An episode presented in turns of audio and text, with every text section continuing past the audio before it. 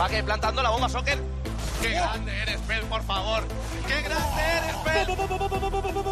¡Todos contra Pony! ¡Come para Willy! ¡Qué pelotas tienes, chaval! ¡Tengo una estatua! ¡Wow! Miguel Ángel Paniagua y Gamers Cope.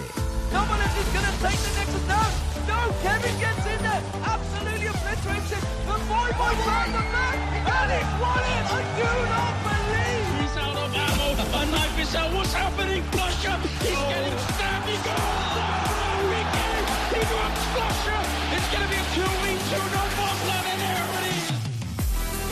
Hola amigos, bienvenidos al futuro y el futuro es ahora. Soy Miguel Ángel Paniagua y os doy la bienvenida a este decimoquinto episodio de eGamerscope, el show pionero sobre deportes electrónicos en una radio generalista. Os invito a todos a esta grieta azul del invocador para embarcarnos juntos en la nave que nos transportará durante aproximadamente 60 minutos alrededor del fascinante mundo de los eSports. En los mandos técnicos está hoy don Javier Rodríguez. ¿Qué tal, don Javier? Aquí seguimos todos aprendiendo.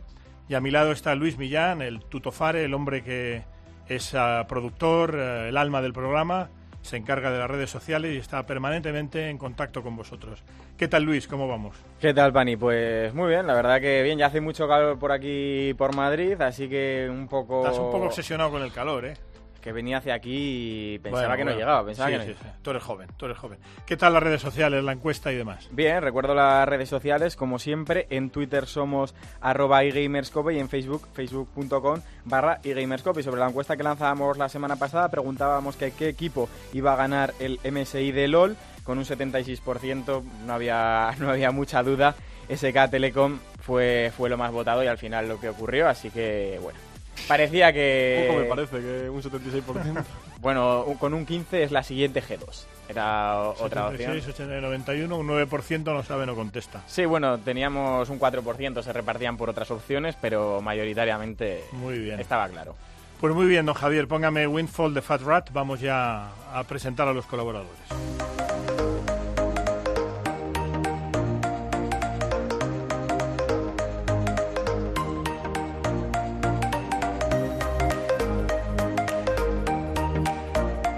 Gamers Cope, el primer programa de radio especializado en eSport.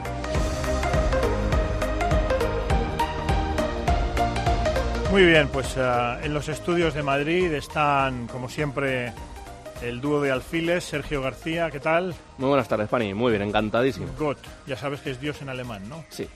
Muy bien, a mi derecha está Fernando Cardenete, Glord, ¿qué tal? Bien, otra semanita intensa con la pretemporada, Sí, fichaje y demás. A ver si, si se calma ahí- un poquito la cosa. Tienes una pila de información sobre LOL espectacular y bueno, luego estaremos. Y para que nos siga dando envidia, aunque por calor no es, hoy tenemos también a Xavi Carrión, a Borts en los estudios de Cope Málaga. En invierno nos das envidia, en verano eh, casi no, desearíamos estar allí también porque, eh, como decía Luis antes, el calor seco de Madrid cuando pega, pega bien y ahí fuera tenemos 31 grados. ¿Qué tal por ahí, Xavi? Muy buena, muy buena. Aquí disfrutando del calor, no, no se sufre. Aquí eh, es un poco más contenido que, que 31 grados allí. Bueno, pues tenemos mucho material hoy estamos encantados, como siempre, de, de contar contigo. Ya eres una voz ah, habitual.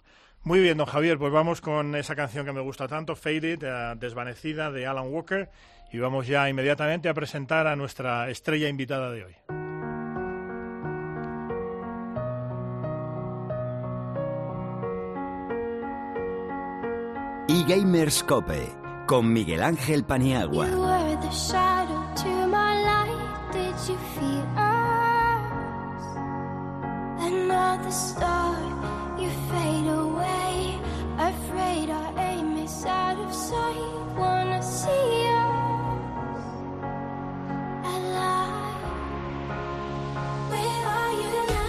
Muy bien, pues ah, aquí en los estudios de Cope Madrid y muy amablemente te doy las gracias por visitarnos. Está José Luis Corchero, su ah, nick es Wesker y es jugador dentro de que nosotros ya nos hemos planteado desde hace mucho tiempo el ir presentando distintos ah, eSports, distintos juegos, distintos videojuegos. Es jugador de Rainbow Six. Así que primero de todo te doy la bienvenida y muchísimas gracias por estar con nosotros, Wesker. Muchísimas gracias por invitarme. Muy bien, vamos a hacer un poco propaganda de ti y luego también de tu, de tu juego. Bueno, yo eh, siempre hago el mismo spoiler antes de empezar las entrevistas. eh, al ser una radio generalista, no vamos solamente dirigido al público eh, que ya es muy experto en los eSports, sino también a gente que se acerca a este micrófono azul o a estos a este a esta emisora de radio que es Cope, también una radio generalista porque tiene afición a los deportes y por lo tanto algunas de las preguntas te parecerán muy sencillas, seguramente a los seguidores de eSports también, pero hay que hacerlas. Y siempre empiezo por dos preguntas muy básicas, que es cómo y cuándo. Es decir, cómo empezaste, cuándo empezaste, a- a- y ahí también a tu padre que está hoy con nosotros y se lo agradezco, pues que empezó a verte ahí con los cascos horas y horas y horas viendo jugar a, a- a su hijo a los videojuegos. Bueno, cuando empecé, un montón de años, ni me acuerdo, ni me acuerdo. Creo que hará 12 años mínimo. Eh, ¿Y por qué? No sé, algo que siempre me ha gustado, la competición. Probé jugando un videojuego que por aquella época era el Quake y me gustaba bastante. eh, y como todos, en un ciber. Y bueno, luego empecé en el CS y seguí, me encantaba la competición, seguía compitiendo y bueno, hasta ahora que estoy en el Rainbow iba cambiando de juego. Muy bien. Oye, eh, porque además te he visto en conversación muy efusiva previamente al programa con, con Got. Eh, tú también vienes del mundo del mundo Counter Strike. Sí, vengo de, de ese mundo, estuve compitiendo en, en Counter-Strike 1.6 y luego en Counter-Strike Go, que es el, el El que está actual, ahora ujú. actual, donde, bueno, eh, me fue bastante bien, donde terminé mi carrera en una selección que hizo española tu compañero Got. Sí, sí, sí. Y ahí Me lo ha contado antes. Y ahí terminé mi carrera en el CS, probé la beta del Rainbow y, y acabé jugando al Rainbow que me daba más de lo que pedía en ese momento. Muy bien, vamos a hablar un poquito de, de- Luego ya te preguntaré por tu club y tal. Pero vamos a hablar de, de lo que es el juego en sí. Lo primero que me. del, del Rainbow Six. Sí. Lo primero que me llama la atención es que con genitivo sajón, además, ah, se hace referencia a un novelista de fama, porque el juego completo se llama Tom Clancy's eh, Rainbow Six Siege. Sí. Es decir, eh, sería un poco como el asedio Rainbow Six, eh, Arcoiris 6 de Tom Clancy. ¿Qué tiene que ver Tom Clancy con, con esta historia del Rainbow Six? Eh, si te digo la verdad, la historia no me la sé muy bien. pero, Bueno, no pasa nada. pero bueno, el Tom Clancy es el novelista. eh, supongo que, que en este caso escribió varias Novelas, varias sí. novela- novelas sobre, sobre estos Espías, equipos. de- sí. Y bueno, y Ubisoft se quedó, se quedó con ello. eh, supongo que compraría los derechos de. Tom Clancy sí, y ha ido haciendo juegos hasta ahora que este es el de Rainbow Six, que es el cuarto cuarto juego de Rainbow Six, puede ser. De la saga, ¿no? De la saga, sí. Has hecho referencia a Ubisoft. Ubisoft es la desarrolladora. Sí. Que son, ya lo hemos comentado sobre todo al público más neófito, son un elemento esencial, por supuesto, primero porque desarrollan y crean el juego. Y luego también tienen mucha mucha influencia. Estos son canadienses, ¿no? Originariamente los de Ubisoft, Eh, los que llevan Rainbow Six sí, son de Canadá. de Canadá. Y luego también hay una, digamos que hay un corresponsal, una oficina, una sucursal en Barcelona, ¿no? Ujú, Ahí en Barcelona, luego tenemos otra en Francia, hay varias. Oye, y bueno, ya me has dicho que vienes del Counter-Strike, eh, que viste aspectos muy positivos en, en Rainbow Six, pero háblanos un poco del juego. Es un videojuego de jugador, ¿no? Eh, de disparo. Sí, pues prácticamente como el Counter-Strike.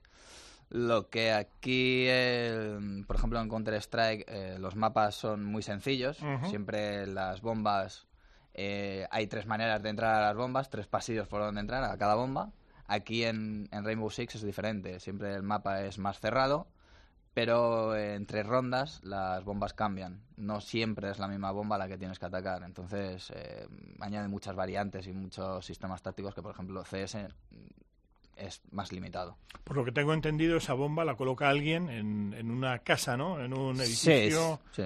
Y alguien tiene que desactivarla o ir a por ella, ¿no? Sí, Es- exactamente como en el CS. Como en el como CS. el CS, pero en, en mapas más cerrados. y también un poquito más sofisticado desde el punto de vista de que eh, hay como movimientos diferentes a los del CSGO, ¿no? Que Sí, puede, es- puede un tío asomarse y volverse a esconder y demás. Sí, hay muchas variantes, por ejemplo, en, por ejemplo, en lo- en lo táctico, en el CSGO es mucho más simple y en el Rainbow mm, tienes a lo mejor por bomba, tienes tres o cinco tácticas, pero con 15 variantes. Es muy complicado el tener la táctica perfecta. Muy bien. Oye, y tú ah, háblanos un poco también de ti, de tu juego. La razón por la que estás aquí es porque ha habido un torneo, ¿no? Eh, europeo, a nivel europeo. Mundial. Eh, mundial, Mundial. perdón. Y tú, has- tu equipo, tú y tu equipo habéis estado en semifinales. Este es un juego multijugador, pero también puede ser de uno solo, ¿no? Eh, no, solo No. es multijugador. Solo es multijugador. En, en la modalidad de eSports. En la moneda de eSports, efectivamente. 5 Muy contra 5. 5-5, sí, modelo Counter-Strike. Y tú y tu equipo lo habéis hecho muy bien y habéis llegado a semifinales. Date un poco propaganda, ¿no? Bueno, eh, propaganda. Eh, bueno, esto consiste siempre en la Pro League, es eh, a nivel europeo, americano y latinoamericano, ¿vale? Donde hay tres, estas tres regiones compiten en una liga, cada una en la suya, ¿vale? Donde los tres equipos, los tres mejores equipos europeos, los tres mejores equipos americanos y los dos mejores eh, brasileños en este caso, eh, van a unas finales mundiales que se celebran en Katowice. Y bueno, allí estábamos nosotros, eh, ganamos en primera ronda Flipside, que eran americanos. Que eran ¿Cómo el- se llama tu equipo? Eh, G-Bots. G-Bots. Eh, ganamos a Flipside, que es, eran los el mejor equipo americano. Y perdimos en semifinales 2-1 contra, contra Black Dragons, que era el mejor equipo brasileño.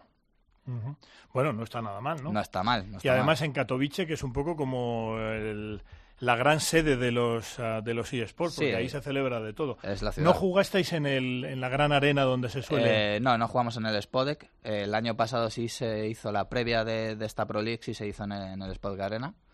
Pero en estas finales se hicieron en los estudios de la SL, que están allí en Katowice. Muy bien. Y bueno, y háblame un poco también de tu proyección de futuro, que tanto tuya como de tu equipo, que, que tenéis, eh, supongo que el Gamergy será lo más inmediato, ¿no? ¿Estáis en el Gamergy? ¿Está- No, no estamos en Gamer. A nivel nacional, el, el Rainbow Six no es muy. eh, aquí en España no es muy conocido. Por ejemplo, en Francia sí. En Francia tienen competiciones de, de todo tipo, pero aquí en España, por lo que sea, no hay el mismo apoyo que, que- que en Francia. Y bueno, nosotros estamos siempre enfocados a lo que es nivel europeo mundial. Eh, desde que el año pasado empezó la Pro League, hemos, eh, hemos participado en todas las seasons, que han sido hasta ahora cuatro y siempre con buenos resultados, algunos bueno, un poco peores, pero nos hemos mantenido siempre en la Pro League, que es el objetivo.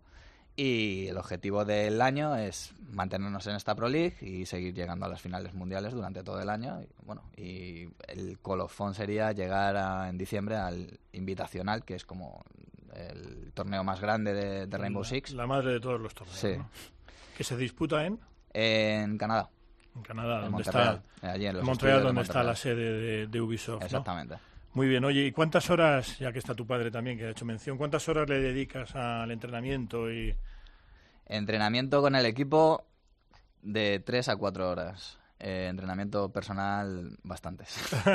Bastantes. ocho o nueve por ahí? Mm, Los fines de semana suelo jugar una media de 6 horas. Seis horas. quizás. Y entre semana, como Bueno. estoy trabajando, tengo que compaginar. Mm, eh, A personal, a- eh, en lo personal son dos horas cada semana, pero como tengo esas tres o cuatro horas con el equipo, pues eh, acaban en seis horas. Seis horas. Bueno, no está para la media general de los eSports no está muy mal. no está ¿eh? muy mal, no está muy mal. A Podríamos padre- entrenar más, pero... Al padre le parecerá mucho, pero ya le garantizo que no está muy mal porque sabemos de jugadores que están nueve y diez horas, ¿verdad? Sí. Muy bien. Oye, pues nada, pasan a preguntarte mis compañeros, luego te recojo yo y nada, hasta ahora fenomenal. Espero que estés cómodo aquí. Sí. Estamos muy contentos de que, de que estés con nosotros y agua fresquita para un día como hoy, o sea que fenomenal. De Supongo que tu amigo Got será el primero en preguntarte. Sí, sí, empiezo yo. Dale. Eh, bueno, primero darte las gracias por, por pasarte. Eh, esta es una pregunta un poquito más sentimental dentro del mundo de los eSports desde que te he llevado muchos años. ¿Cómo se vive Katowice? Katowice. O sea, ¿cómo es estar en Katowice? ¿Cuál es el ambiente que se vive allí? ¿Qué es? Pues me sentí, realmente nunca me había sentido como, como me sentí en Katowice. Es una sensación cuando llegas allí y ves que, bueno, todos tus esfuerzos y todo lo que has entrenado eh, eh, se ven hechos realidad, tus sueños, ¿no? Porque es el sueño de cada de, de jugadores que quieren ser profesionales es estar en torneos grandes, mundiales, y yo estaba allí. Y la verdad que una satisfacción, un, no sé, es que no sé cómo explicarlo, es una sensación muy, muy extraña. Es como para un futbolista maracaná o para un baloncestista sí, del sí, Boston sí. Garden, ¿no? O sea, O sea, llegar a Katowice es, no sé, Sí, sí, sí, la que- meca de, de los eSports. cómo te atienden, el, el trato que te dan, es, es Sí, a muy mí me, ha- bueno. me ha explicado Got alguna vez que que en Katowice el ambiente de, de eSports es de fanatismo puro. Sí. Es una ciudad que vive por y para los eSports. Bueno, pues Totalmente. fenomenal, ¿no? Llegar allí es todo un mérito. Sigue, sigue. Llamadas en torno al juego, eh, siguiendo por la línea de Katowice, ¿está la escena brasileña por encima de la europea? ¿O ¿Qué os faltó para ganar a Black Dragons? Un poquito de, de balance. Eh, a ver, el problema de perder contra Black Dragons, empezamos ganando el primer mapa y demás de manera contundente, 5-2 en el primer mapa. No sé si sabéis el sistema de cómo son las rondas. Yo sí, pero ¿Tú cuéntalo para la gente. Bueno, pues eh, en, en este caso, en, en CS son el que llega a 16 rondas gana el partido.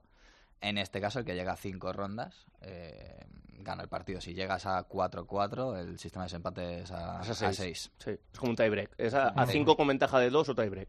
Entonces el primer mapa lo ganamos 5-2, bastante sobrados.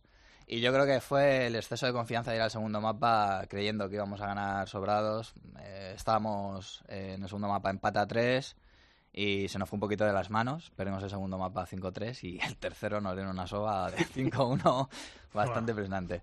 Pero bueno, fue fallo, fallo táctico. O sea, no, no saber qué estaban haciendo nuestros rivales o cómo estaban jugando nuestros rivales eh, fue un fallo bastante, bastante grave por nuestra parte. Y siguiendo ya por la línea de la táctica y de no saber cómo están jugando, ¿qué te aporta a ti el Rainbow Six que no te ha aportado el Counter? ¿Qué has encontrado ahí que no tenías?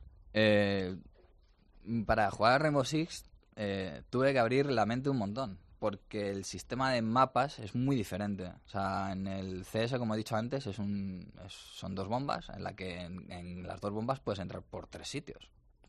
En casi todos los mapas. Tienes tres sitios para ir a B y tres sitios para ir a donde las tácticas se, se limitan... O sea, si ya no se han inventado, no se van a inventar más.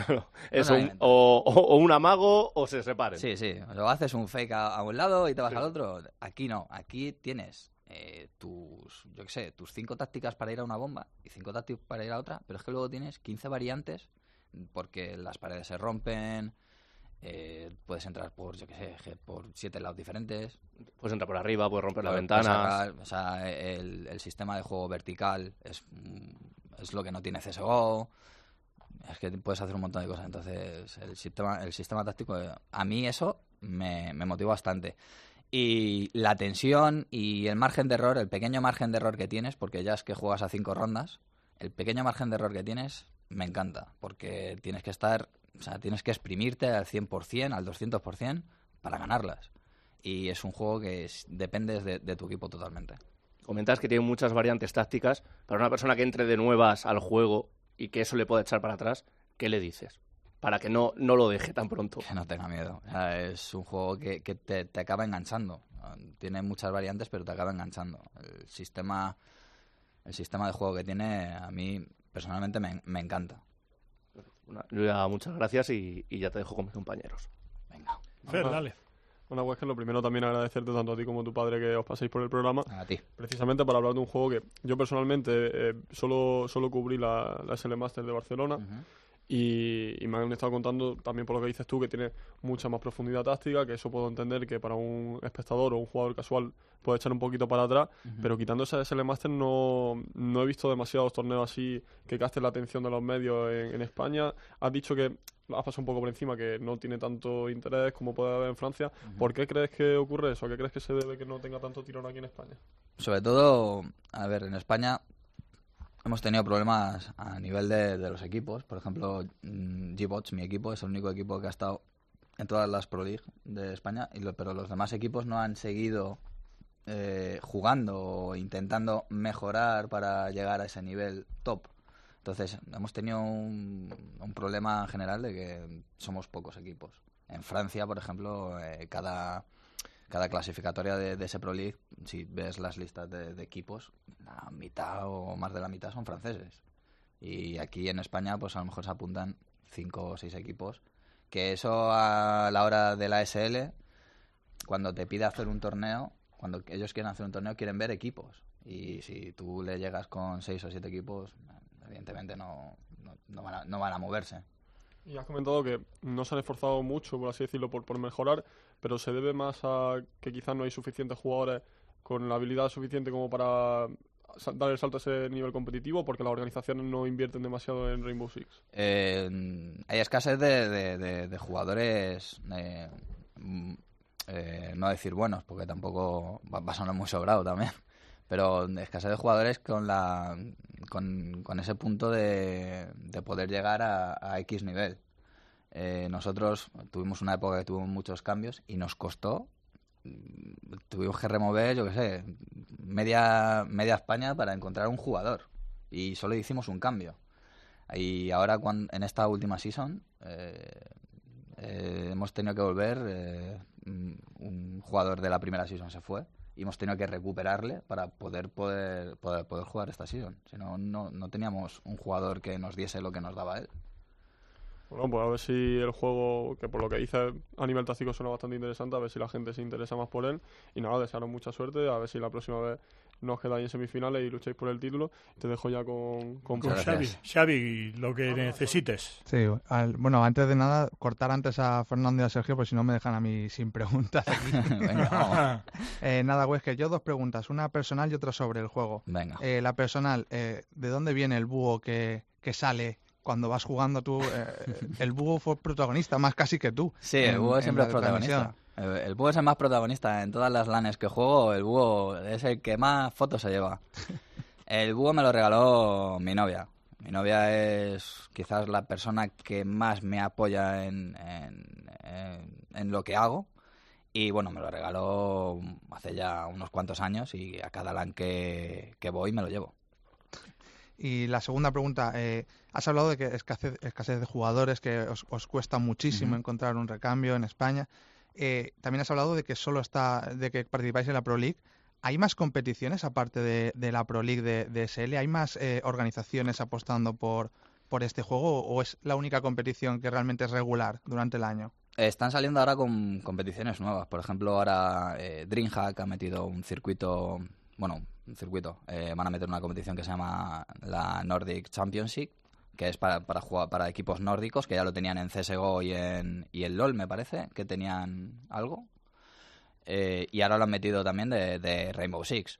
Eh, después de ese circuito que va a hacer la DreamHack, pues seguramente hagan un circuito europeo y un circuito americano.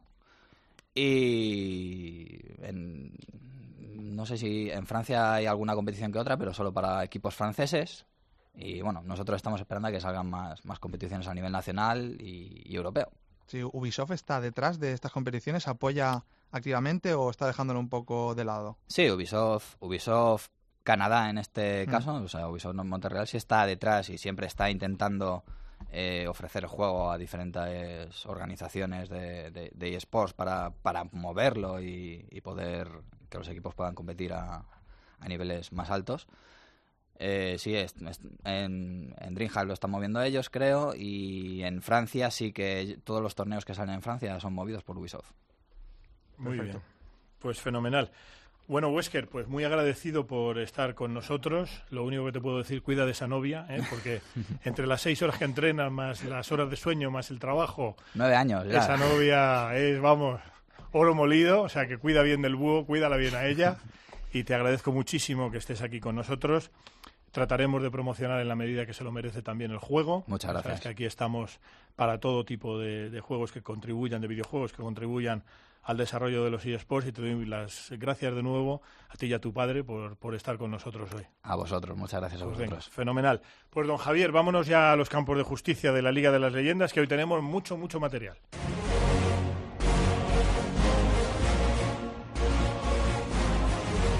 Miguel Ángel Paniagua y. Muy bien, pues estamos ya en los campos de justicia de la Liga de las Leyendas, hoy con mucho material y vamos a empezar como siempre con Luis, que nos dé las jornadas, clasificación y ha habido también percance ¿eh? en esta jornada que luego nos contará Glor.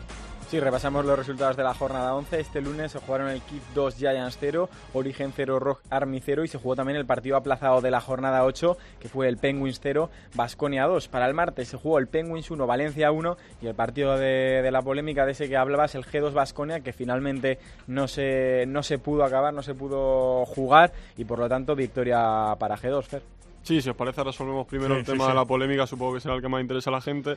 Básicamente, lo- los dos equipos estaban presentes a la hora de- del partido, pero de repente a Thunder X3 Basconia le falló la conexión.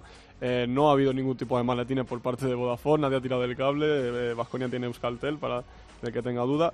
Eh, no consiguieron resolver el problema a tiempo. eh, La normativa dice que tiene eh, unos 15 minutos más luego 5 de pausa, etcétera que encima te puede ceder el otro equipo y ya una vez se supera el tiempo establecido, según el artículo 1.3, uno, eh, perdón, 1.39, eh, pierde el partido.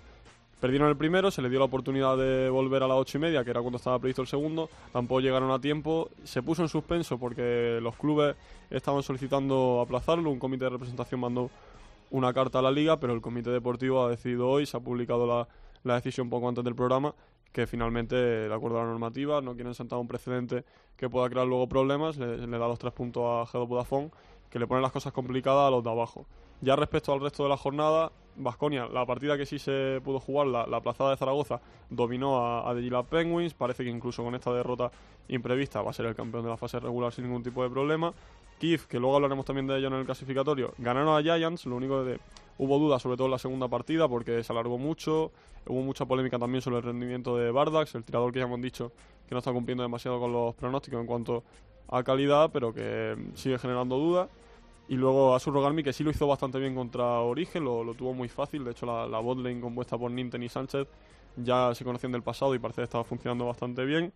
Y por último, el Vasconia contra el Valencia contra Penguins, perdón, un empate, una partida, una serie bastante espectacular porque hubo un pentakill por parte de Java con un combo espectacular de los pingüinos y luego en la siguiente que Diamond dejó una onda de choque con Oriana que junto con la narración de, de Ibai se quedó también un poco para el recuerdo. Oye, eh, perdona, eh, Shabor, a ti que te tengo además como gran gurú experto, eh, cuando yo juego al ajedrez online, hay alguna vez que el tío al que bates, el tío al que ganas, de repente desconecta. Y entonces ah, hay un mecanismo mediante el cual si no vuelve a conectar en un tiempo, Sí. pues ya te da la partida por, por ganada. Mm. Como tú eres otro de los grandes expertos y eres mi gurú particular, ¿cómo se puede discernir si, si- a lo mejor a este nivel no lo hacen, ¿no? Pero si un rival desconecta porque realmente se le cae la, la fibra óptica o si desconecta porque se ha cabreado? Claro, realmente eh, es por eso que cuentas que yo creo que no han decidido aplazar el partido, porque pueden causar un precedente de que alguien pueda utilizar esa artimaña para aprovecharse en un momento concreto. Es imposible saberlo concretamente, hombre, siempre en este nivel, a este nivel siempre vamos a entender Claro. que no hay ningún Mm. equipo que, que abuse de eso. Pero yo creo que esto va a provocar un cambio de normativa. No sé cómo lo van a poder controlar, pero a mí me parece que esto que ha ocurrido eh, puede alterar el resultado final, sobre todo en el descenso. Eh, puede provocar que equipos que, que- que estaban ahí luchando eh, se queden de- en descenso por, por esta situación. Y yo creo que la LVP lo ha hecho para, para, para asegurarse la, la seguridad de- de- del, del buen hacer de todos los equipos, de no, de no haber mal- malinter- malinterpretaciones. Eh, es muy difícil, es muy difícil controlarlo a distancia. Si fuera un, un evento presencial estaría muy fácil. Pero, por ejemplo, en este caso era toda la gaming house, eran los cinco jugadores y era desde el principio. O sea, no es que iban perdiendo, es que no directamente no tenían conexión a internet. Eh, yo creo que la- el reglamento está puesto, pero debería in- interpretarse en cada situación. Claro. Y aquí pienso que, que aplazarlo hubiera sido la decisión más correcta. Aún así, entiendo a la LVP eh, lo que ha- lo- la decisión que ha tomado. Muy bien, Fer, ¿querías apuntar algo? Sí, yo, yo creo que al contrario de Xavi, eh, entiendo la, la petición de, de que se aplace, sobre todo por la especie de precedente que hay con lo de Zaragoza, que también hubo problemas con la operadora, pero al ser la liga y no un club, eh, en este caso G2 Vodafone sí tenía todo previsto para jugar y es cierto que se le estaría también perjudicando, pero quizá la normativa sí se cambie, en mi opinión, pero en el sentido de exigir a los equipos que tengan una red de seguridad, eh, nunca mejor dicho, backup, para, ¿no? para este tipo de situaciones, que es algo que, por ejemplo, sucede en la LCS. De hecho, antiguos miembros de Vasconia propusieron tener una red de seguridad. Y ayer por Twitter me decía la gente que se puede jugar con el 4G del móvil, etcétera. Pregunté a miembros del club, decían que no era, que no era posible. Pero sí es cierto que los clubes, ya a este nivel, entiendo que todavía hay algunos que a lo mejor no tienen suficientes recursos, que todo está muy verde. A lo mejor ese cambio de normativa va a la exigencia en ese sentido, quizá también apoyada por la liga para que sea más sostenible, lo que sea, y ahí ya, ahí ya no lo sé, supongo que, que lo estudiarán.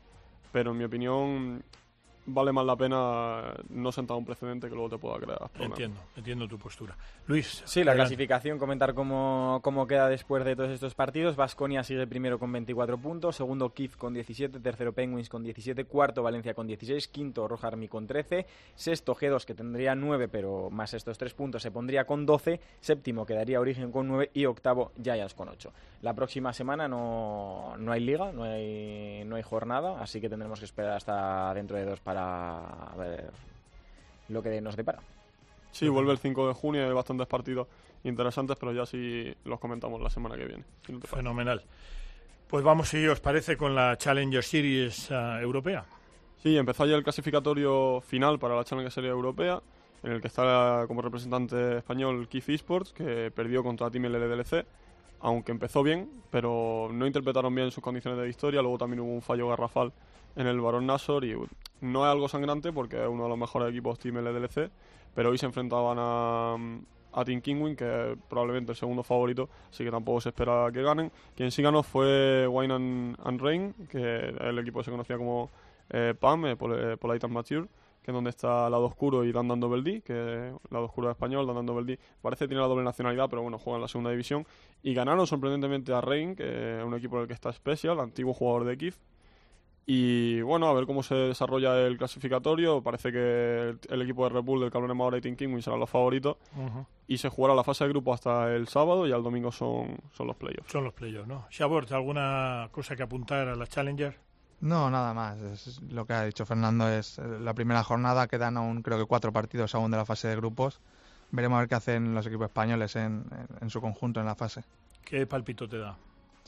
Bueno, yo creo que, que lo tienen muy difícil. Eh, estos clasificatorios siempre hay equipos como Red Bull o, o- o similares que son los favoritos en esta ocasión y los españoles siempre, siempre les ha costado mucho. Yo eh, lamentablemente creo que no, no, no conseguirá ninguno llegar a- hasta el final, pero ojalá, ojalá me equivoque. Muy bien. Pues vamos ya con rumores y fichajes de España, que hoy tienes aquí la, la enciclopedia británica. Sí, hoy- esta vez lo hemos separado en España e internacional porque si no iba a ser bastante denso. En España, de hoy mismo, Tinks, el jugador de, de Giants Solid de Brave, el jungla, eh, ha anunciado que abandona voluntariamente la competición. El motivo del comunicado son motivos familiares ineludibles. Hay veces que se ha esgrimido el mismo argumento, no sabemos muy bien si puede ser cierto o no, pero bueno, ahí de momento hay que creerse la versión oficial. Eh, su sustituto va a ser Gilius, que es un jugador que tiene bastante experiencia internacional, ha estado en la LCS con Elements, ha estado en la Challenger Series con United, de hecho se clasificó, estuvo, jugó en el Mundial de la temporada 2014 con SK Gaming por la sanción de Smekeren, y ahora va a jugar con Giants, de momento en la Copa de este fin de semana, que no hay que olvidar que este fin de semana se juega en Málaga, en la tierra donde está ahora mismo Xavi, eh, la semifinal y la final de la Copa del Corte Inglés. Y no se sabe si seguirá la Superliga Orange, porque de momento tienen de suplente a Frederick, pero no parece que vaya a jugar. Y Razor, que es el jugador que podrían tener cedido de Heretics, podría jugar dos semanas más hasta decidir con qué equipo se queda. Pero de momento no se sabe si va a jugar Girius En principio, eh, no lo tengo confirmado, pero en principio yo creo que sí que jugará, que jugará la liga también. Yo con- creo que con- también, sí. pero como no está confirmado, mejor no, Sí. no meterse en, en esos jardines. Luego ya en segunda división, Pam, que no se presentó en su partido de segunda, eh, se rumoreó que podía ser por un posible impago de los jugadores a los jugadores que se habrían negado a jugar, pero algunos medios han consultado a Pam, le han enseñado los recibos, parece que está todo en orden, y que era un problema con, con el tirador y no se avisó el suplente a tiempo, así que no se presentaron. Han tenido una multa de 500 euros por incomparecencia. ¿Y, se le quitan puntos o...? no, simplemente, bueno, claro, se le, pierde- se le quitan los puntos porque no ha jugado. Se le Ya, quiero al- decir, pierde, pero además no tiene una No, penalización. La única penalización es económica. Y luego en Existence, que ha habido también follón, eh, parece que no paran últimamente de sacar cosas a la caja de Pandora de Existence. En este caso, en un programa de, de la propia organización de unas tres horas de duración, la, la directiva empezó a hablar de los problemas que tuvo el equipo de League of Legends. Llegaron incluso a decir en directo que amenazaron a algún jugador con posibles sanciones para forzarle a jugar porque se quería ir. Y el ya ex, ex entrenador, que es Hernando, publicó un tweet longer al más puro estilo esports, por desgracia, eh, contando su versión de todo. Decía que le dieron 20 horas, por ejemplo, para montar el equipo que tenía que ganar el clasificatorio, que jugadores como Kami mostraron muy mala actitud cuando fracasaron en ese intento de ascenso, que pagaron 17.500 euros por una plaza de segunda, la, la de Pain Gaming, que es una barbaridad. Y luego también a nivel contractual que había bastantes irregularidades, que se lo presentó a un bufete de abogado y le dijeron que ni se le ocurriese firmar eso y incumplía varias leyes. Así que es la versión del entrenador, eh, la, la organización no se ha pronunciado, no, no he tenido tampoco tiempo para, para preguntarle a la organización, así que me disculpo por eso, pero en general en segunda está, está conflictiva la cosa. Sí, desde luego. Oye, Saborti, una de las cosas que siempre nos llama la atención es este tipo de, de conflictos. Es muy habitual que la gente utilice el MCI, es decir, motivos familiares ineludibles para lo que en nuestro mundo del deporte convencional se entiende como una espantada. Sí, es como, es como el comodín de, de la llamada. Sí, la Eh, MCI, ¿no? Cuando vas escuchando, eh, ya no solo en esto de Giants o en cualquier equipo que hay bajas, eh, siempre son motivos familiares, motivos personales eh, y nunca acabas de, de saber la razón la razón real. De, puede ser que sea verdad en esta ocasión, no, no tengo la información, pero, pero sí, eh, en el 80-90% de los casos de estas situaciones siempre son motivos personales y, y es como el comodín. Sí, sí, Got. Eh, creo que lo del motivo de familiares ineludibles es como el comodín, como bien comentas, para dos cosas. Para que tanto el equipo pueda fichar, porque se le queda esa ficha libre, como para que el jugador no reciba sanción por abandonar el equipo fuera del periodo de fichajes. Pero- Porque si el jugador se va y no da motivos, el jugador queda sancionado, no puede firmar por otro equipo hasta creo que a lo mejor hasta el año que viene, Fer. Sí, sí recibe sanción. Pero Tings ¿eh? está sancionado, ¿no? De- Sí, eso iba a decir. son, eh, me parece, está sancionado hasta el 24 de, de noviembre, así que son seis meses. Pero creo que si no da motivo, la sanción es mayor, creo que era. Creo que de un año, si no, creo no, no recordar. estoy seguro. No estoy seguro. Muy bien. Oye, pues vamos ya con el Mid-Season Invitational. El torneo in- internacional, que ahora hablaremos que ya no es el único, y que se volvió a llevar SKTL con el segundo consecutivo. Ronaldo Nazario le dio las medallas a los jugadores. Eh, la nota negativa fue que se coló un espontáneo, así que hay que mejorar la seguridad en ese sentido. Y la final, la verdad es que estuvo bastante interesante porque no se esperaba que G2 porque consiguió redimirse al alcanzar la final y encima plantarle cara más o menos a SK Telecom. La primera partida se intuía que podía ganar, pero acabó desperdiciando la ventaja. La segunda sí se la llevaron, que lo habitual es que los equipos a lo mejor le presenten resistencia a SK Telecom la primera partida, luego ya se desinflen, pero le ganó la segunda, sorprendentemente. La tercera estuvo más o menos igualada y ya la cuarta fue un auténtico paseo militar de, de los coreanos que parecen intratables eh, incluso dentro de su propia región y que son verdaderamente la única dinastía internacional que hay en League of Legends y no parece que vaya a cambiar. Hablando de eso, quería abrir un debate entre los cuatro, incluyendo a Luis. Se entiende por dinastía en Estados Unidos todo aquel equipo que gana tres títulos consecutivos o cinco alternos en un espacio relativamente corto de tiempo. Parece que los chicos de Faker son una dinastía. Y entonces la pregunta es, primero, eh, ¿son ah, SK Telecom una dinastía? Mm, Yo creo que sí, indudablemente. Son tres mundiales, eh, seis ligas coreanas, que es incluso más difícil que el mundial.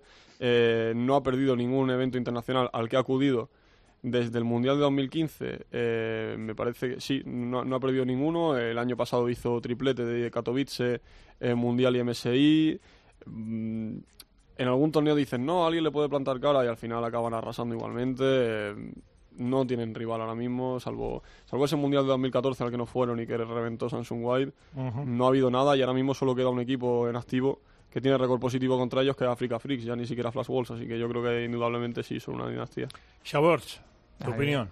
Estoy de acuerdo con Fernando, es una dinastía y son el, el- el rival a batir por todo el mundo. eh. Yo creo que es indiscutible, no, no, no hay debate al respecto porque eh, ganar un mapa a SK, a Telecom ya es un logro. Eh, que G2 consiguiera ganar eh, un mapa a ellos ya es un logro enorme. eh, con ese con esa sensación ya te da ya te da idea de lo grande que es SK Telecom, que no te planteas ganarle una batalla de cinco mapas, sino simplemente te, te, te peleas por reñirle las partidas. Es, es, es una, una pasada y, y cuando acabe esto, no sé cuándo acabará, difícilmente ningún otro equipo yo creo que, que obtendrá tan, tan nivel de, de dominación en- a nivel mundial. Muy bien. Eh, Got. Yo creo que es una dinastía, claramente, porque además están manteniendo buena parte de la alineación, más allá de que están haciendo algún pequeño cambio. Este año han fichado a Pinati y a, y a Juni, pero realmente el núcleo fuerte que es Faker y la botlane la llevan manteniendo. Yo creo que sí, son una, una dinastía y, como comentáis, tiene pinta de que por el momento no tienen alternativa. Muy bien. Eh, Luis. No, al final lo que han dicho todos, si ganas siempre, tienes al mejor y nadie te puede plantar cara y lo demuestras año tras año, torneo a torneo que vas y sigue, te dicen lo que, lo que decía Fer, no, este puede ser la sorpresa, pero al final se ve que en el momento que se ponen en serio no hay sorpresa. Entonces, hasta que haya alguien que, eh, que coja y les plante cara, que lo veo complicado si siguen, si siguen así y mantienen el bloque, pues son una dinastía y la van a seguir siendo durante Muy bastante bien. tiempo. O sea que estamos todos en unanimidad en que son una dinastía. Y ahora la pregunta derivada. Empiezo otra vez por ti, eh, Fer. ¿Es bueno para los eSports que haya un equipo dinastía? O, mira, te refraseo la pregunta. Eh, si, por ejemplo, al Vasconia le da por ganar cinco eh, LVP seguidas, eso se convierte en una dinastía, por supuesto. Pero ¿es bueno para la industria de los eSports que haya equipos dinastía, como por ejemplo los Boston Celtics en su momento, o Los Ángeles Lakers en la NBA, sin ir más lejos, o bueno, el Madrid y el Barça en fútbol en España, que son dinastía por mérito propio, ¿no? Pero ¿eso sería bueno para la industria? Fer. Yo creo que ni es bueno ni es malo, es decir, es simplemente diferente. Eh, cada uno supone una narrativa distinta, en una dinastía implica que hay un equipo indiscutiblemente favorito al que hay que batir, eh, se pueden crear a lo mejor eh, agrupaciones de jugadores que se unen únicamente para ganarles, como haciendo un poco la analogía el Big Three de, de Miami, incluso bajándose los salarios o lo que sea. Esa es una narrativa y la otra es la de, bueno, hay mucha más igualdad, nunca se sabe quién puede ganar, etcétera. Entonces yo creo simplemente que son formas diferentes de afrontar la competición. Hay, hay, hay algunos que les gustan más que no se sepa de antemano quién puede ser el, el campeón, hay otros que le gusta que esté ese posible papel de underdog y demás, así que simplemente me parece diferente. Si es cierto que la dinastía a la gente que no está muy metida en la escena le proporciona una mayor facilidad de comprensión de cómo puede ir el torneo, porque siempre tiene a unos referentes, como por categoría, el favorito, los que pueden ganarle y demás, y lo otro puede ser un poco más caótico y beneficioso para los que están metidos por esa incertidumbre, pero simplemente me parece diferente, ni mejor ni peor. Muy bien. Shabort. Yo creo que es más malo que bueno. Eh, eh, yo creo que puede ser bueno eh, si hay una dinastía, hay una dominación eh, durante un cierto espacio de tiempo no muy largo, eh, pero si se convierte en algo asiduo, eterno, por así decirlo, es, es malo. El ejemplo lo podemos ver en la, en la Fórmula 1. Eh, es un ejemplo claro que durante años Mercedes ha dominado y ha bajado la- la- el interés por la competición porque no había lucha. Yo creo que, que es bueno que haya un equipo referencia, pero que tiene que ser ganable, tiene que ser eh, eh, de la tierra, por así decirlo. Eh, si un equipo se mantiene durante mucho tiempo en el top 1 y además con mucha diferencia, creo que, que perjudica eh, la, la- la expectación de la gente, el interés y la sorpresa, porque al final lo que, lo que gusta es tener sorpresa durante una competición, eh, no saber qué va a pasar, eh, ir a una final y pensar que puede ganar cualquiera de los equipos o que puede estar muy igualado. Y pienso que, que con un dominante tan claro eh, es, es más malo que bueno. Yo creo que tiene partes buenas y partes malas, eh, pero depende sobre todo también de la forma en la que domine esa dinastía, como bien estáis comentando. La parte buena, si es una dinastía, pero son accesibles, o sea, si se van dejando partidos, si se ve que los rivales cada vez están más cerca, que realmente aunque ellos ganen los encuentros son interesantes, a mí no me parece mala, de hecho es buena por lo que comentáis, por las narrativas, por la- las historias de, de David y Goliat y de cuando se les derrotará. Si es mala, es en el aspecto siempre de cuando ganen con la dominación con la que ha ganado, por ejemplo, SK Telecom T1 este último split de, la LCK. Si eso se extiende a, los mundiales de noviembre, quizá ya sí va a empezar a ser un poco dañina por el hecho de, de que pierde interés. Pero todo es eso, todo al final va a depender de los resultados. Que gane siempre el mismo, como tal, no está mal. Que gane por paliza, ahí sí está mal. Eso lo irá diciendo el tiempo. O sea que estás neutro. Estoy entre un lado y el otro. O sea, sí. uno, uno, uno. ¿Y tú? Yo creo que depende cómo lo afronten eh, el resto de equipos, porque al final en algo como son los esports que, que está en crecimiento, si hay un equipo que domina cinco años es porque el resto no están poniendo lo que hay que poner en caso o bien sea económico o bien, o bien sea de, de recursos de otro tipo para alcanzarles. No hay a día de hoy, aunque ganara Vasconia las próximas las próximas cinco ligas, no, no está la cosa en un momento como para que haya esa diferencia. Entonces, si los equipos aprovechan eso para pagar más, para formar más, para buscar más talento, para lo que sea, y que, y que así el nivel en España crezca a nivel general, yo creo que es bueno. Si eso sirve para que digan, va, como siempre nos gana este, nosotros nos conformamos con, con ser segundos y con estamos aquí, hacemos más o menos nuestro papel, eh, llegamos a las finales o tal, y con eso les vale, pues entonces al final crea un conformismo que es malo. Entonces, todo- O sea que tú crees que es más malo que bueno que haya dinastías. Depende de los equipos, es lo que te digo. Si, si los equipos quieren, quieren mejorar y, apro- y aprovechan ese, ese rival para, para seguirlo de ejemplo o para ser la meta a alcanzar y, que, y acercarse y que sea un reflejo de que están ganando porque lo hacen bien y yo tengo que hacerlo como lo Ujú. hacen ellos o parecido para crecer, sí. Si lo ven como algo de, bueno, ellos ganan, son inalcanzables, nosotros vamos a lo nuestro, entonces obviamente mal. Muy bien. Bueno, pues eh, casi gana el que es más malo que Otro bueno. 1-1-1 por aquí. Sí, ¿eh? más o menos. No, no os mojáis mucho. Somos muy de la relatividad. aquí. Bueno, pues ah, vamos con el Intel String Max- Masters. Sí, una noticia negativa, que no habrá League of Legends en el circuito de este año de la Intel Extreme Masters por primera vez desde 2011, es decir, incluso antes de la creación de la, de la LCS. Lo comunicó ayer Karma, que el, que lleva la Intel Extreme Masters, y dijo que era básicamente porque Riot Games dijo que no, no iba a modificar su calendario para darle cabida, no iba a interrumpir la LCS ni el resto de eh, ligas regionales para que pudiesen desplazar, desplazarse a Katowice, por ejemplo, o a cualquiera de los otros eventos internacionales. Entonces no ha habido ya problemas en los últimos años con la asistencia a los equipos importantes porque priorizaban las ligas y ahora iba a ser prácticamente imposible llegar a llevar a equipos decentes, así que han preferido no, no incluirlo en el circuito este año. No saben lo que pasará en el futuro, pero no pinta no pinta bien para la Intel Extreme Masters. Vaya. Chabor, ¿algo que añadir? Nada, era algo que, que entristece porque la IEM siempre ha sido un torneo eh, muy relevante, pero año a año, como dice Fernando, ha ido viendo cómo los mejores equipos dejaban de asistir por temas de, de calendario de, de Riot y sus competiciones. Y yo creo que es el paso adecuado de SL. Si no puedes llevar a los mejores a una IEM, lo mejor es centrarte en otros juegos que sí puedas tener a los mejores equipos del mundo en ellos. Muy bien. Eh, Reef Rivals.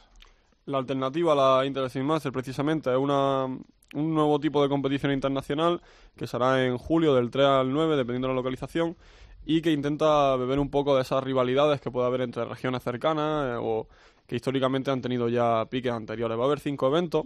eh, uno en Santiago de Chile, que va a reunir a equipos de Latinoamérica Norte, Latinoamérica Sur y Brasil.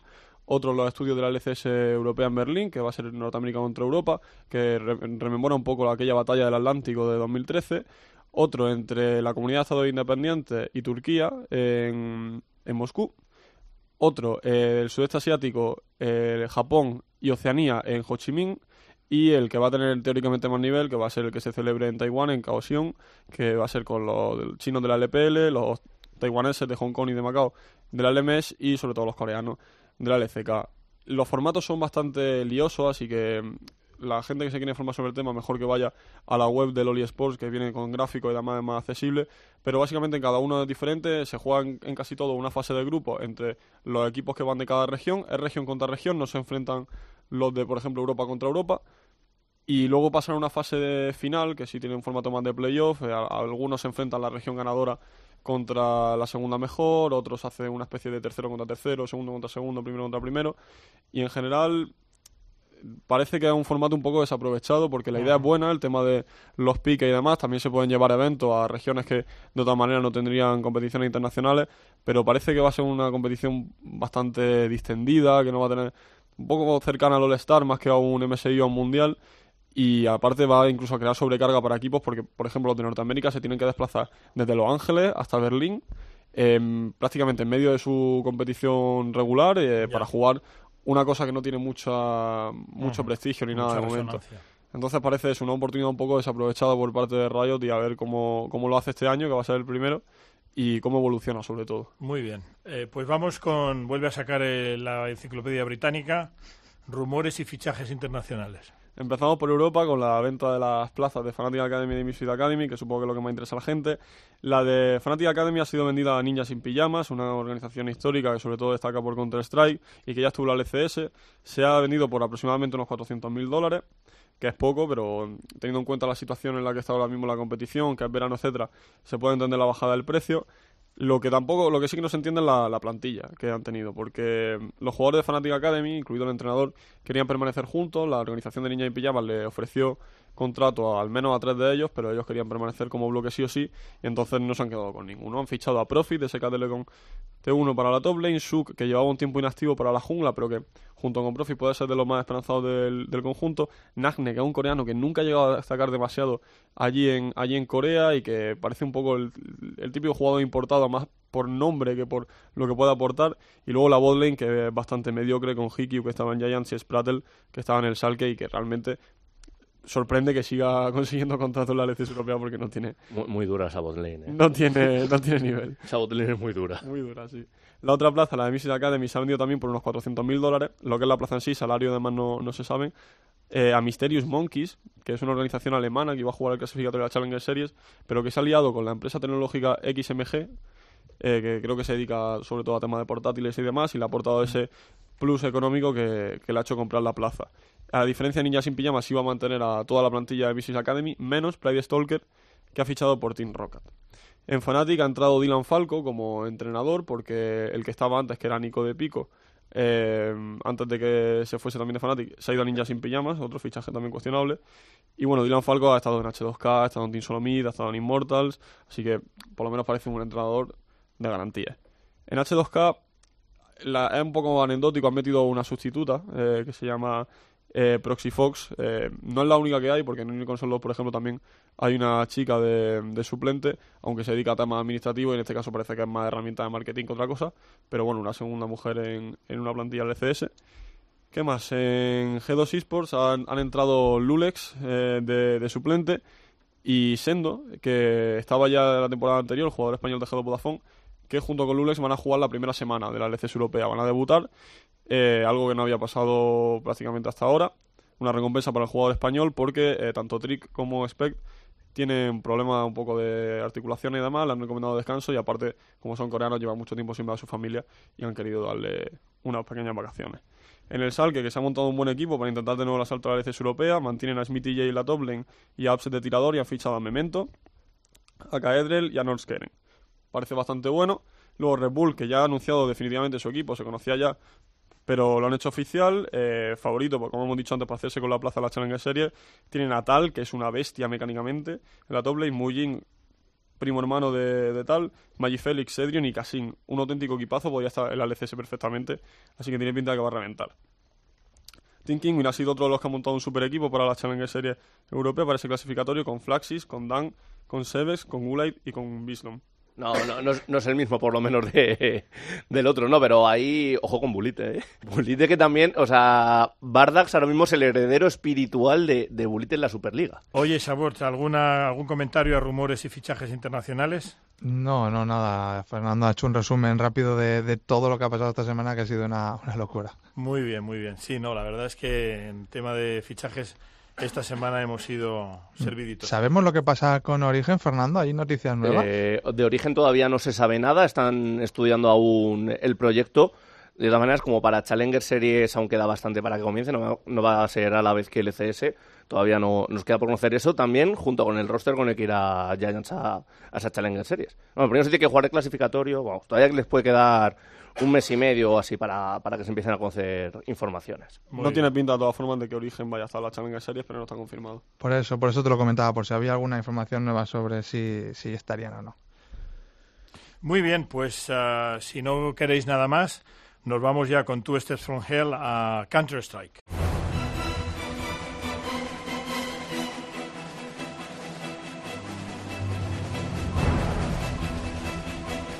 Miguel Ángel Paniagua y Gamers Cope. Muy bien, pues estamos ya en territorio Counter-Strike, así que Luis, vamos a territorio de GOT.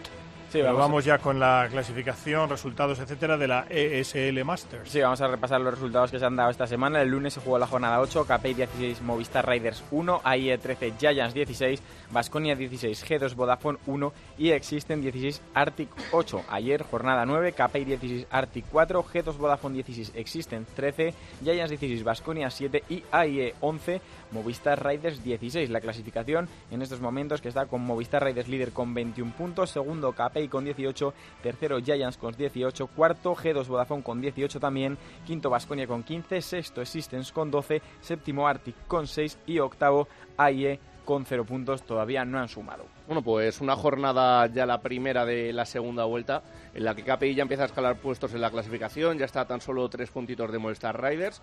De hecho, en el duelo particular les vencieron con contundencia por 16 a 1. Y lo que a mí ya me empieza no a sorprender tanto, sino a mosquear es el hecho de, de Existence, que sigue anclado en la sexta posición.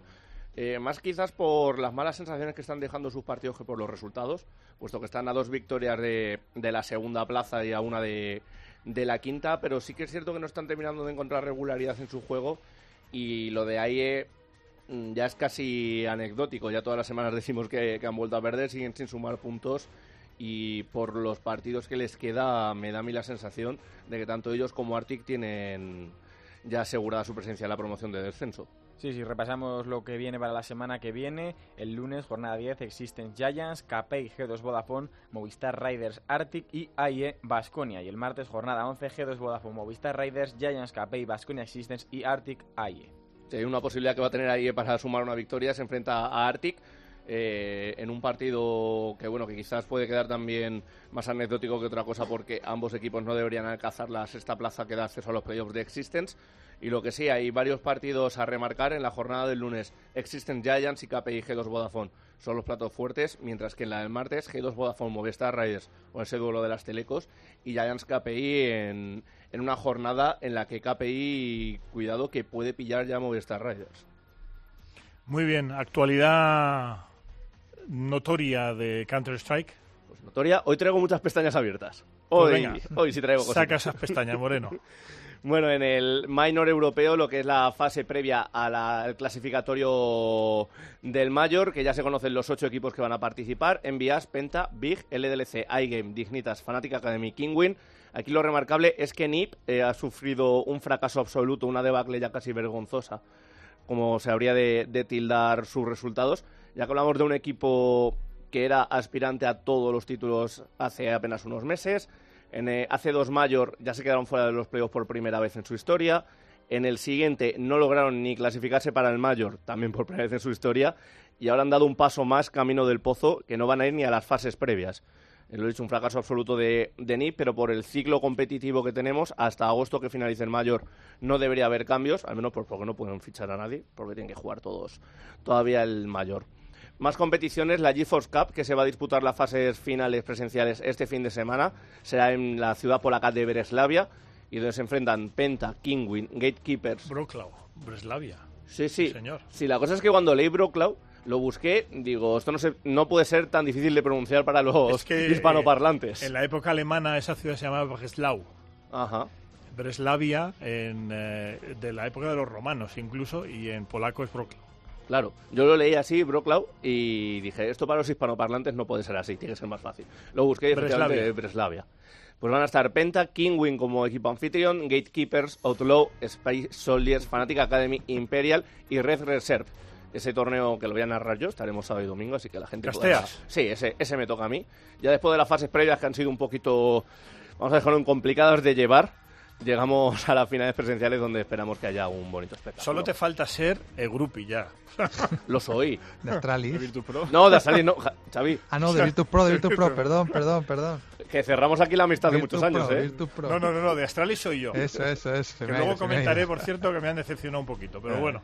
Eh, hablando también ya de torneos para cerrar eh, esa parte, tenemos que la Dreamhack Valencia, uno de los torneos del circuito Dreamhack Open, que va a tener 100.000 dólares de prize pool, ha habido un clasificatorio destinado a equipos ibéricos y que lo ha ganado KPI. Así que tendremos un equipo español. Todavía no se conocen ni las invitaciones, ni el clasificatorio europeo, ni el norteamericano, pero sí aseguramos un equipo español. Y ya en el apartado de movimientos y fichajes, empiezo con un movimiento que yo directamente lo defino de random, porque no tiene otra palabra.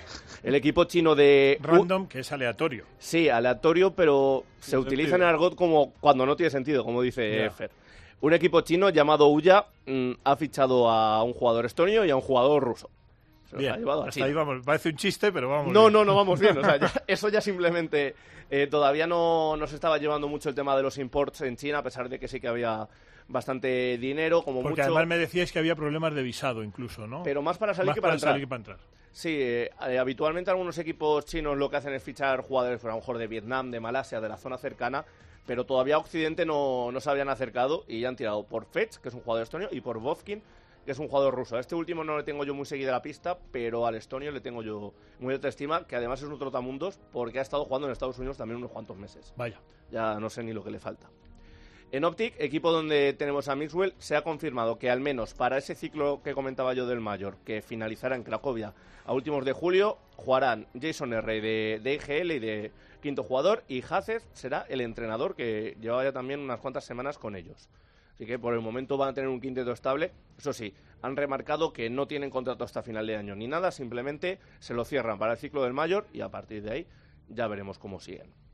Dignitas eh, ha oficializado la entrada tanto de Tensky como de Kromen, jugador noruego y uno danés, que entran a sustituir a Michael Eli Pita, eh, dos jugadores suecos que salieron del equipo hace como unas dos semanas. Lo que pasa que de manera oficial no se había anunciado ni la salida de ellos ni la entrada de los suplentes, aunque de manera oficiosa sí que venían ya jugando con ellos desde el momento que se produjeron los cambios. Ahora mismo Dignitas que se queda con el roster formado por Rubino, JKM, Fox, Kromen y Tensky. Tres noruegos, un portugués y un danés. Y ya penúltima noticia, Fnatic que va a transferir, va a traspasar a su equipo filial por aquella noticia de que ya comentamos que la SL no permitía equipos filiales en sus competiciones. Bueno, pues para el mayor, para el PGL de, de Cracovia, se ha expandido esa normativa, por lo que tampoco habrá filiales. La única solución que han dado es tú puedes seguir perteneciendo a la, a la organización de Fnatic, pero vas a venir al torneo con otro nombre y con otro logotipo. Muy bien. Lo que ha cogido Fnatic ha dicho, pues para esto vendo el equipo. Entonces, ya se han abierto las pujas, el equipo ya está en negociaciones con otros clubes y ha agradecido a Fnatic su estancia con ellos. Y la última, Valde, jugador danés que va a salir de Heroic en las próximas fechas. Es un jugador muy talentoso que ha jugado muy bien en los últimos meses con el equipo danés, pero saltó ya la polémica hace unos días porque puso en Twitter su entrenador que, que lo mandaba al banquillo. Por motivos internos lo mandaba al banquillo por los malos resultados. Sigo diciendo que vuestro universo tiene que controlar más el tema de Twitter, porque es que ahí sale de todo, ¿eh, Shabots? Bueno, pero está, bien puesto. Simplemente has dicho que. Sí, no, no, bueno, pero que es que es continuo. Oye, que Twitter ha dicho este, que el otro, que tal. que- Y lo que nos entretenemos. Ah, no, no, no, entretenido. O sea, vuestra industria entretenida es, te lo digo como observador y analista, ah, entretenida es, vamos, ni, de- ni desde la época de Abbott y Costello. Eh, ¿De qué hablamos si no es de Twitter? Así que bueno, pues el jugador que, que pasó al banquillo, jugaron con un sustituto temporal que ha sido Cadian, se han clasificado para la One de Colonia y horas después pues ya el propio club ha, ha anunciado que va a permitir negociar al jugador a Valde con otros, con otros equipos. De momento no, no hay ofertas concretas sobre la mesa, pero sí que es bastante seguro que en las próximas fechas el jugador abandonará la disciplina de Heroic, que Heroic pertenece a, a Refes, la misma compañía que controla Astralis. Muy bien, pues si no tienes nada que añadir, No, no, tú ya, eh, pues ya damos paso a, a Ole, a otras ligas de eSports, con eh, Let's Go Lenko.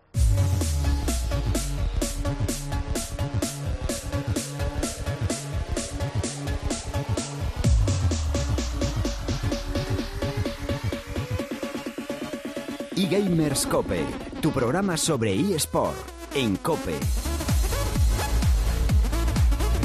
Muy bien, pues ah, como siempre con homenaje a nuestros amigos de Olot, de otras ligas, otros deportes, la mítica, el mítico espacio de Fernando Evangelio y el gran Pepe Domingo Castaño, aquí le llamamos Sole, muy español, otras ligas de eSports. Vamos Luis con la clasificación de COD, Call of Duty. Sí, primero repasamos los resultados de la semana pasada. El miércoles se jugó un Movistar Riders 3 Kif 1 y Basconia 1 Giants 3. Y el jueves tuvimos un Team MRN 0, Emonkeys 3 y Heretics 3 PAN 2. La clasificación sigue Giants líder con 30 puntos, segundo Heretics con 27, tercero Emonkeys con 21, cuarto Movistar Riders con 12 desde que ha empezado esta segunda vuelta. Lo ha ganado todo, ha pasado de ir último con 0 puntos a cuatro victorias y estar ya cuarto, aunque tiene los mismos puntos, eso sí, que el quinto Team MRN, también 12, y que el sexto, que es Vasconia. Séptimo Kif con 9 y cierra la clasificación con 9 puntos también PAM. Para esta semana, este miércoles, tenemos el PAM Kif y el Heretics Vasconia, y para mañana jueves Team MRN Movistar Riders y Giants Monkey. Los Heretics, bien, ¿no? Segundos ahí. Siguen ganando Están- cada jornada, lo que pasa es que como gana también Giants cada jornada, pues al final la diferencia es de 3 puntos. También van cuatro, ¿no? A Gamer G o...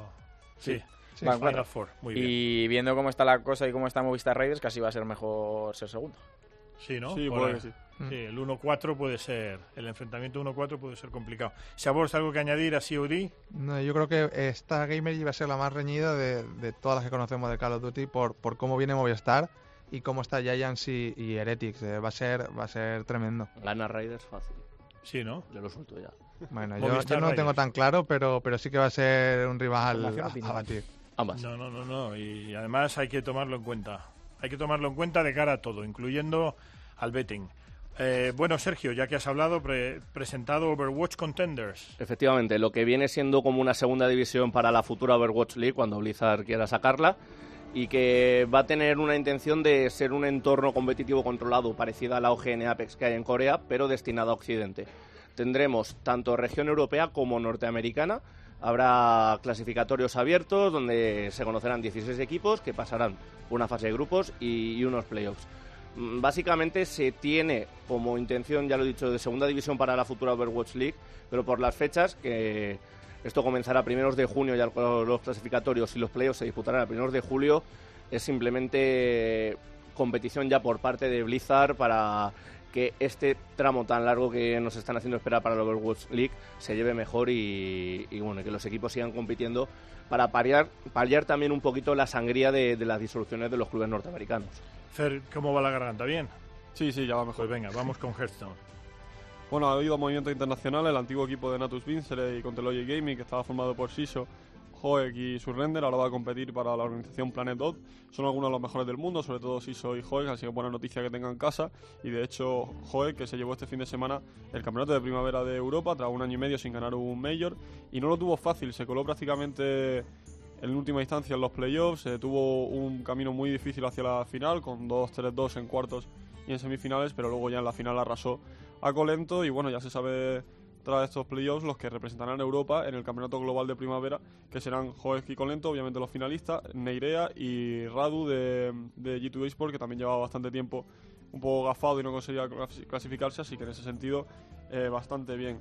Y luego el torneo de salvaje del que hablamos hace una semana, el formato este que permite todas las cartas que han salido del juego, ya se ha anunciado la, la normativa, de- parece que no hay nada fuera de lo, de lo estándar para un torneo de Hearthstone y recuerdo que van los 64 mejores clasificados del mes de mayo, así que queda todavía más o menos una semanita para sumar puntos, los que quieran participar que se pongan las pilas.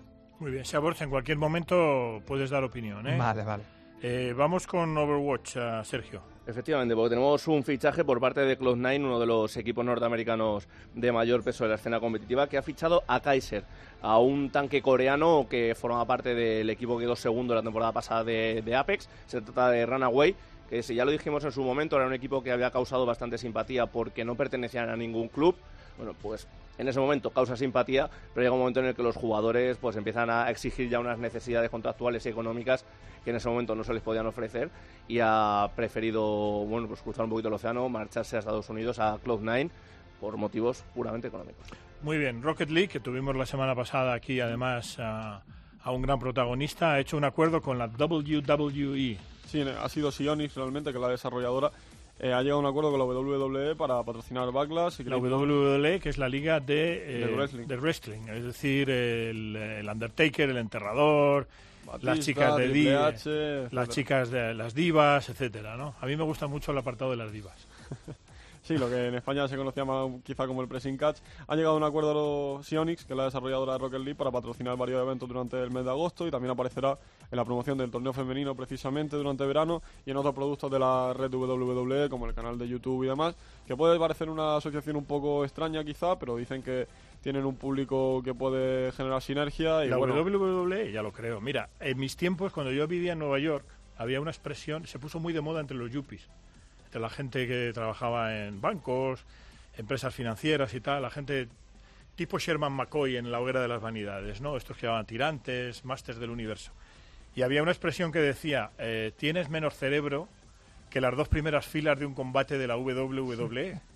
Pero como industria, la WWE es de las más ricas en el ah, panorama, por así decirlo, deportivo, porque no deja de ser también un deporte, aunque está todo pues absolutamente guionizado, y se sabe quién va a ganar y quién va a perder, pero como industria es una de las más ricas, o sea que cualquier acuerdo que hagas con la industria de la WWE es ah, potencialmente un acuerdo financieramente muy bueno. Otra cosa es el público que realmente se cree que fulanito gana menganito porque es mejor y que no está guionizado.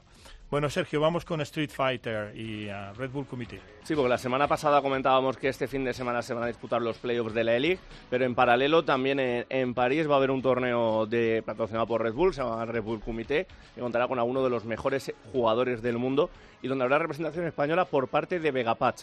Y en cuanto a los jugadores más destacados a nivel internacional, pues tenemos a Daigo, tenemos a Infiltration, tenemos a, a Luffy, tenemos a Perre Balrog, tenemos a Tokido, vamos, una, una cita ineludible para los aficionados de los Fighting Games. que entre la E-League y esta Red Bull Comité eh, tiene el fin de semana bastante saturado de eventos. Muy bien. Fer, eh, Team Liquid y Mobalytics. Este es un tema que he traído porque fuera de micrófono hemos hablado tú y yo bastante eh, el tema de la analítica de los deportes Ah. electrónicos, el peso que puede tener la estadística avanzada y Team Liquid, la organización americana que de hecho está apoyada por Golden State Warriors Sí, señor. y por Magic Johnson también. Joe Laco.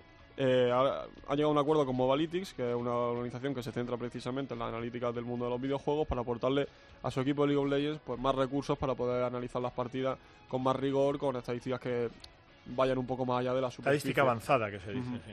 Sí, lo que podía ser un poco el modelo Moneyball de, del deporte americano y que parece Tal que cual. están incluso aplicando porque han renovado al- a la plantilla que tuvieron al principio del split de primavera, que era bastante malilla, estaba el mítico Golden Glue y demás, que había bromas por su nivel, así que o han visto que las estadísticas de repente le- les viene bien o, o no sé cómo han justificado esa renovación. Glue que sigue. Sí, sí. Muy bien. Oye, Shabort, eh, otra vez de gurú. Yo soy de los que sostiene que el mundo del Big Data, es decir, el Moneyball, que, Mm. al que se ha referido por la película ya famosa de Brad Pitt, pero bueno, lo que es la estadística avanzada es prácticamente un maridaje sí o sí con, con un deporte tan innovador y tan nuevo como los eSports, es decir, eh, algo que es tan tecnológico y tan técnico como, como eh, los eSports y en particular League of Legends, por ejemplo, pero para cualquier otro juego también yo creo que es aplicable. A mí me da la impresión, quiero conocer tu opinión como experto, de que Analytics, de que la estadística avanzada es la novia perfecta, porque yo creo que es que casan de una manera natural, ¿no? Sí, es fundamental. Es fundamental eh, y además en un, en un apartado que en donde los juegos, eh, cada personaje, cada, cada objeto que compras en el League of Legends, por ejemplo, tiene una estadística propia. Es decir, eh, tú juntando todas las estadísticas que tiene cada personaje, cada objeto, y además juntándolo con las estadísticas de cada equipo, cada jugador, eh, te puede dar eh, eh, opciones infinitas de cara a hacer estrategias contra esos, esos equipos. Yo creo que, que un equipo que tenga una, estadística enorme o grande tiene una ventaja importante con respecto a otro equipo que, que lo haga en base simplemente a, a- a su opinión subjetiva en base a ver partidas. Al final, la estadística lo que te abstrae es del- de tu opinión, te, te da realidades Claro. y, y te, y te trae a, a la realidad que es cómo ganar al rival. O sea, es, es, es así. Luego tienes que interpretarlo bien, que es otra cosa muy importante, pero tener esos datos en- enfrente es, es Como mínimo, básico. como mínimo, Shabot es una herramienta, igual que en el deporte convencional, ¿eh? es una herramienta de apoyo, yo diría que por ahora es fundamental y con el tiempo será decisiva, pero incluso también para la evaluación de los propios jugadores, del Claro. talento futuro, etcétera. Muy bien. Sí, sí. Pues vamos con Rainbow Six, ah, Sergio. Sí, ya lo hemos comentado antes con Wesker en la entrevista inicial. Eh, Penta se ha llevado las finales mundiales de esta primera temporada del segundo año de la Rainbow Six Pro League. Se han impuesto en la final a los brasileños de, Back Dra- de Black Dragons, perdón, y remarcar que entre el roster, entre la alineación de Penta, contamos con un jugador español. Su nombre es Goga. Así que bueno, pues un poquito de ese trofeo de Katowice se ha venido a las vitrinas españolas. Mira qué bien. Bueno, eh, Fer, vamos a hablar de una universidad, la primera en la historia, que ofrece un grado de eSports. Sí, hemos traído al programa otras noticias sobre universidades, por ejemplo la de Turquía que o alguna de Estados Unidos que dan becas o, o ofrecen algún curso, pero en este caso por ejemplo. Efectivamente, pero en este caso es un grado como tal de tres años que está muy orientado al tema más empresarial, más de negocio de los deportes electrónicos. Los alumnos, por ejemplo, en el primer año aprenden un poco lo básico de la industria, retransmitir en las plataformas y organizar un evento de un juego individual, como podría ser Street Fighter o, Hearthstone. Luego ya en los siguientes años empiezan a tocar eventos de mayor magnitud, eh, e- equipos de eh, juegos corales eh, como League of Legends o Dota o Counter-Strike y luego ya en el último año tienen que montar su propia organización de deporte electrónico. Es una buena noticia, obviamente, que los deportes electrónicos entren en instituciones formativas, pero me parece de momento que el- lo que es el programa, el contenido de, de la formación no está demasiado desarrollado, incluso da un poco de mala espina el hecho de que algunos juegos lo escribiesen mal. mal. Hearthstone, por ejemplo, ponía Halfstone. Half. Half, como mitad. Half como mitad. Y cosas así, entonces hay un poco de reticencia que me parece que genera en el sector, pero bueno, también me parece un poco sana ante los posibles inversores y demás que vienen a aprovechar. Puede ser que la Universidad de Staffordshire en, en Stoke upon Kent, eh, ubicada, eh, lo que busque es ser la primera y que pase a la historia como la primera que ofrece un grado de, de eSports. Y bueno, de momento ya, ya ha sido noticia. A mí me fascina mucho más, Shaborts, el hecho de que el, el otro día preparando eh, un workshop sobre los eSports, uh, leí que en la liga, lo que llamaríamos aquí la liga escolar, Mm. es decir, la- los niños de high school de países como China, Corea del Sur, Taiwán y tal, solamente en China hay 70 millones de niños afiliados a los eSports en deporte escolar. Es decir, si de ahí no sale, si de esa cantidad no sale calidad, es imposible que pueda pensar en un método de donde salga más calidad. Claro, y es que ahí, ahí explicas por qué Corea, por ejemplo, es, es líder en prácticamente todos los juegos y por qué cuando sale, sale un equipo eh, top 1 suele ser, suele ser de allí, porque tiene una base que no se encuentra en, en ningún otro eh, en ningún otro país. Es, la cuna de los eSports cuando aquí soñábamos con, con, con tener espectadores, ya no te digo con, con tener jugadores profesionales, sino con que tener espectadores más allá de la competición. Eh, allí ya estaban saliendo en la televisión, allí ya hacían eh, spots publicitarios y allí ya estaban con un, un deporte base, que, que es lo que falta en España y en prácticamente todos los Bueno, países fuera de ahí. esperemos que llegue pronto. Poco a poco, seguro. poco a poco. Bueno, Sergio, venga, que ya estamos acabando. Campeón mundial de FIFA y Ultimate Team. Efectivamente, de, de este modo que ya hemos comentado en alguna ocasión, que a diferencia del modo clásico, al que a base bueno, pues de abrir sobres, jugar, te van saliendo cartas y confeccionas tu equipo ideal, pues han celebrado las finales mundiales en Berlín. Recordamos que en anteriores programas comentamos que las regionales europeas se disputaron en Madrid, en IFEMA, y aquí pues ya tenemos campeón, el, el jugador francés Rocky del equipo Vitality, se ha llevado la victoria ante Self en un partido de auténtico infarto. Eh, esta competición se juega ahí de vuelta, se juega un partido en PlayStation 4, otro partido en Xbox y se cuenta mm, el resultado global y acabó ganando el jugador francés por 5-4 con un gol en el Wow. descuento y que si la memoria no me falla por lo que he estado viendo estos días, es un gol de, de los que maldices a tu defensa y todo lo que ha pasado mucho tiempo. Intentando acabar el balón jugado del área, no eres capaz y te acabas metiendo un gol en el último segundo. Y en esos momentos con 4-4, patapum para arriba, táctica clemente y punto. Eh, Eso ¿sabes? mismo dije yo cuando lo vi.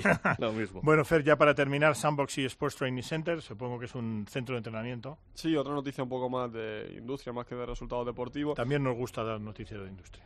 Han abierto unas instalaciones de 2.000 metros cuadrados dentro de lo que es la Sports Academy, que tiene muchísimo más, muchísimo más espacio para equipos de NBA, NFL y demás, pero está orientada a los equipos de deporte electrónico. Eh, van a ofrecer programas eh, a partir de 500 dólares la, semana, dependiendo de la intensidad y las prestaciones que solicite, eh, para desarrollar también ejercicios de cognición, hacer actividades físicas para eh, preparar a los jugadores y por ejemplo con Logic Gaming ha pasado ya allí un- la mitad de una concentración previa al split de verano, han dado buenas re- revisiones de lo que ofrecen e incluso algunos de los jugadores van a participar como entrenadores, por así decirlo, en lo que llaman un fantasy camp, supongo que será una especie de campamento de, verano o algo así, para gente que quiera apuntarse, así que una un recurso más para los jugadores y equipos de deportes electrónicos para preparar sus competiciones y asimilar un poco, parecerse más al, al deporte tradicional. Pues muy bien, hasta aquí la amplia sección de Ole. Yo creo que la audiencia no se puede quejar de la bolilla que le damos a todos estos ah, otras ligas de eSports. Así que, don Javier, póngame Candyland Tobu, que ya está bajando la nave. Eh, hemos estado en el aire más tiempo del debido y se está quedando casi sin gasolina ya.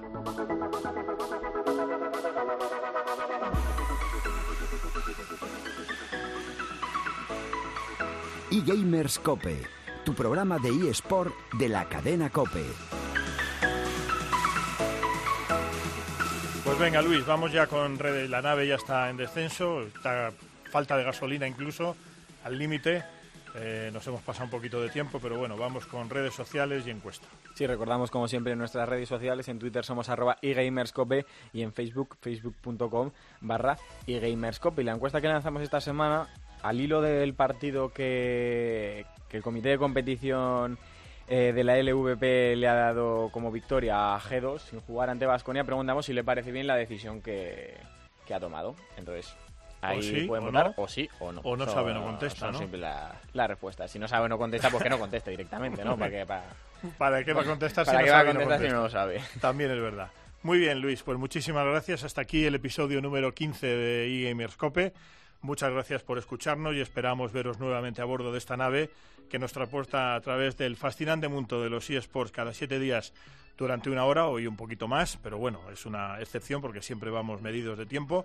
En nombre de todo el equipo que hace este programa, con don Javier Rodríguez en los mandos técnicos, con Luis Millán en la producción y el tutofare, con ah, Got, con Glor, con Shabort ah, desde Málaga y de quien nos habla, os deseamos una muy feliz semana, de quien nos habla, que es Grampa.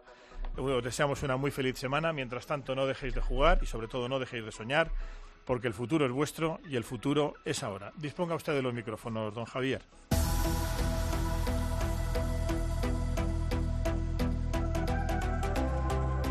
Va que plantando la bomba, Soccer. ¡Qué grande eres, Pel, por favor! ¡Qué grande eres, Pel! ¡Todos contra Pony! ¡Come para Welly! ¿Qué pelotas tienes, chaval? ¡Tengo una estatua! ¡Wow! Miguel Ángel Paniagua y Gamerscope. Dominic is going to take the next down. No, Kevin gets in there. Absolutely obliterates it. The boy boy grabs the back. And it won it. I do not believe. He's out of ammo. A knife is out. What's happening? Flusher. He's oh. getting stabbed. He goes. Oh. He drops Flusher. It's going to be a 2v2 no more.